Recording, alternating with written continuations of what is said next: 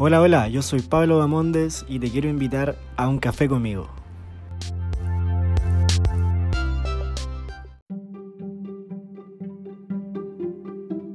¿Sabías que la gran mayoría de las personas no tiene control del tiempo en sus vidas? Esto debido a que no se tiene conciencia del control del tiempo reactivo y del tiempo proactivo. En este podcast, el objetivo es indicarte cómo obtener al menos un 30% de tiempo más en tu día.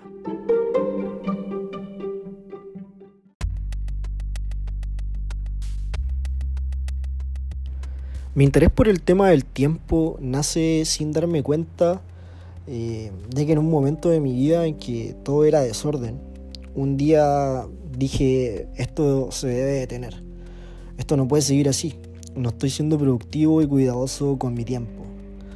Es ahí cuando comienzo a organizar mejor mis tiempos, a darme cuenta de la cantidad de cosas que se pueden hacer en un, en un día, en una semana. Si existe realmente foco en el tiempo. Luego, eh, algunas personas notando mis cambios eh, de rutina o incluso hábitos, mejor dicho hábitos o disciplina, eh, me gusta más ocupar la palabra disciplina para esto, ya que de verdad esto tú puedes planear, digamos, un día, una semana, un mes, pero finalmente podrías no realizarlo y excusarte en que finalmente no tuviste tiempo.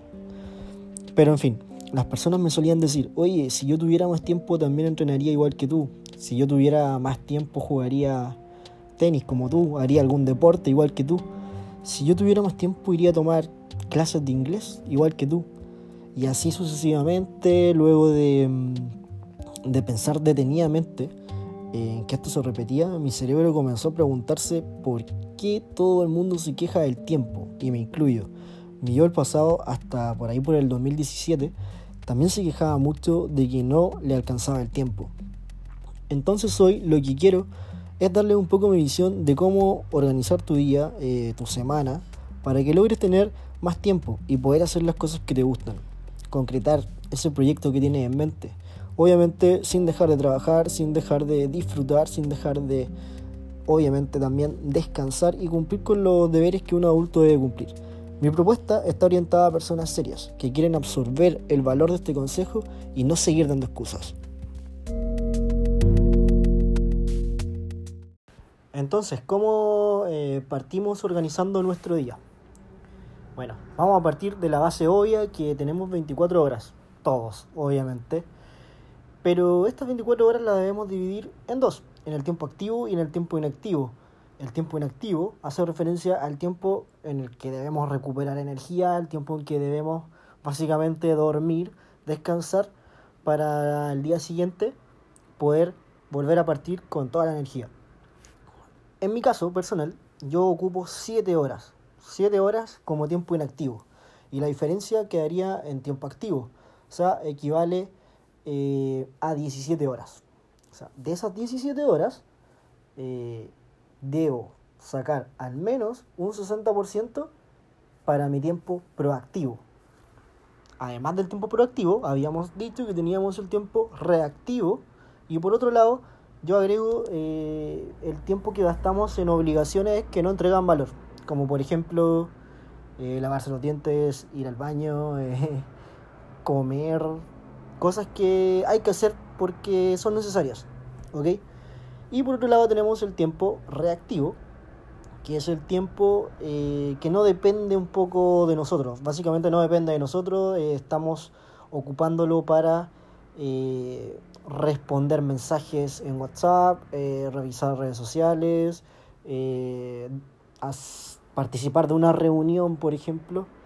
Eh, cosas que están agendadas pero no dependen de nosotros, ¿ya? Y, debemos ser muy cuidadosos con ese tiempo también, ¿ya?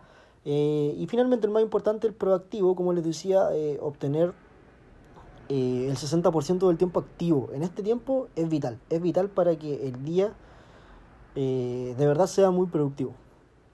El 60% de, de estas 17 horas equivale a 10 horas. En esas 10 horas debemos ser muy cuidadosos con lo que hacemos, ¿ya? Yo he vivido básicamente en cuatro, partes estas 10 horas del tiempo proactivo. Eh, ¿Cuáles serían estas, estas cuatro partes? Bueno, eh, partiré por la más importante, la parte del foco, ¿ya? El foco. Deben haber 3 horas en el día en el que sí o sí, sí o sí, estemos enfocados. Enfocados full por ciento en, ¿en qué? Crecimiento personal, aprendizaje, esto puede ser lectura, puede ser un curso en línea, puede ser cualquier forma de aprendizaje. Eh, he escuchado gente que escribe, eh, avanzar proyectos en los cuales necesitemos bastante concentración y podamos trabajar tres horas sin ninguna desconcentración, es decir, sin celular, sin WhatsApp, sin redes sociales, sin nada que nos pueda distraer para que esas tres horas realmente sean trabajo puro. ¿Ok? Entonces el foco es muy importante, ya que son tres horas, tres horas, solamente tres horas en las cuales podemos trabajar, pero con todo.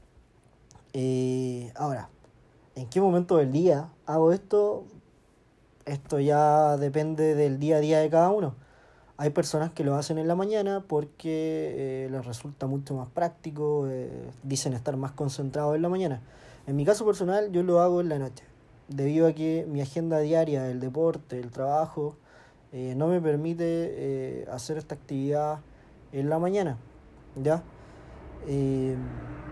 Por lo tanto yo al organizar mi agenda lo dejo siempre al final del día para aplicar esta técnica del focus. Entonces, ya hablamos de la primera parte, ahora nos vamos a hablar de la segunda parte, la parte del desconectarse. Número 2, desconectarse.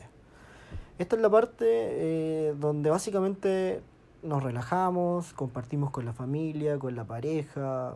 Eh, en algunos días lo podemos ocupar quizás para, para compartir con amigos, eh, etc. Es un tiempo que debes calcularlo y debes ser lo más disciplinado posible para que ese tiempo no exceda, no se exceda. ¿Ok?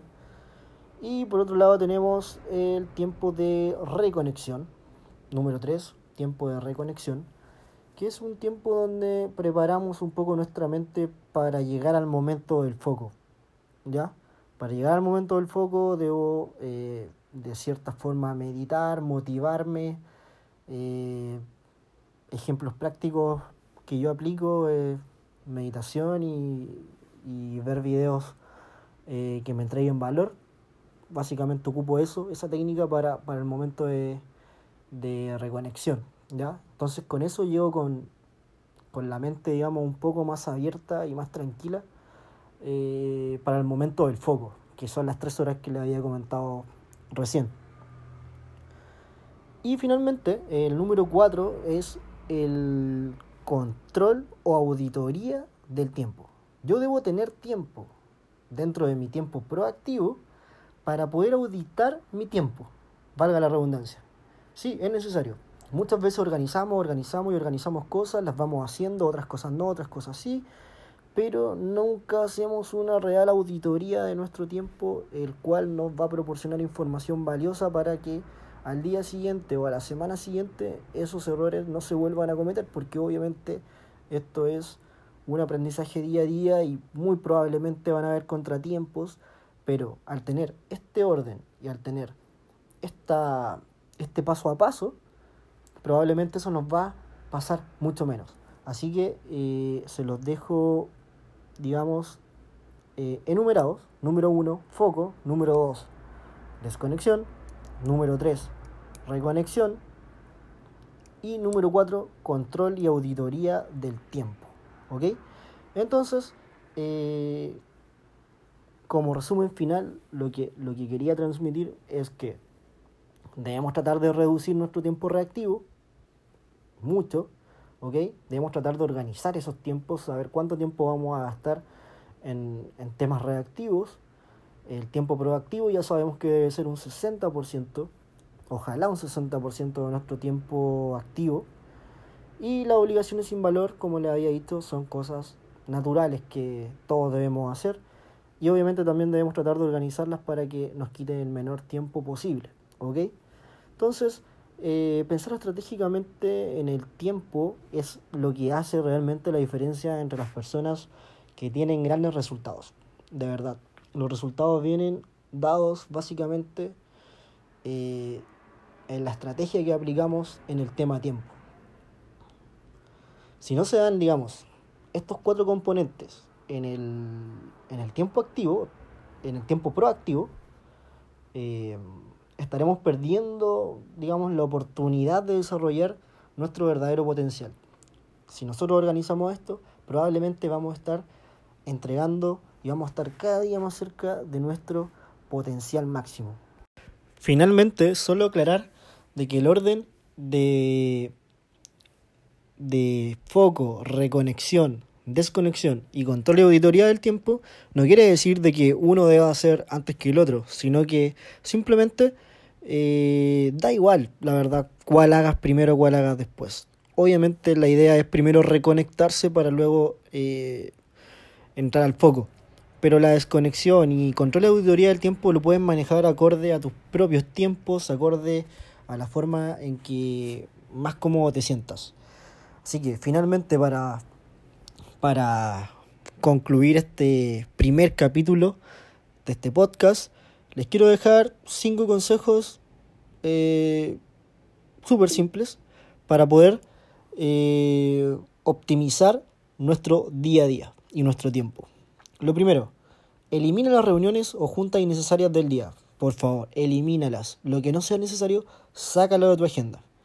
Aprende a decir no a las actividades que corresponden a otras personas. De repente gastamos mucho tiempo en acompañar a personas eh, en ciertas actividades, tiempo que estamos realmente eh, malgastando si es que realmente queremos lograr cosas.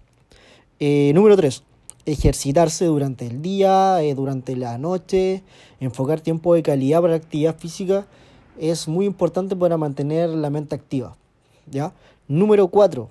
Realiza durante la mañana eh, o toma durante la mañana tus decisiones más complicadas. ¿ya? Eh, en la mañana, eh, por lo general, estamos mucho más despiertos y tenemos la mente mucho más hábil para poder tomar decisiones complicadas. Y número 5. Mantén inactivas las notificaciones, silencia tu teléfono, permite el tiempo para terminar actividades planeadas o de una mayor complejidad. Por favor, apaga el teléfono para poder eh, terminar todas estas actividades que tienes planeadas en la agenda en tu tiempo proactivo para que de verdad las puedas cumplir. Entonces con estos cinco consejos me despido y espero que eh, te haya gustado este primer capítulo. Obviamente con algunas deficiencias técnicas, como todo novato, pero vamos a ir mejorando con el tiempo, porque el tiempo es oro. Un saludo tremendo desde eh, el canal de podcast que te dice la verdad sobre el tiempo. Mi nombre es Pablo Bamondes. Me encuentras en Instagram como BamondesPB y como Vida Financiera PB, donde te entrego contenido sobre desarrollo financiero. Este fue el capítulo 001, El valor del tiempo. Y finalmente, gracias por aceptar un café conmigo.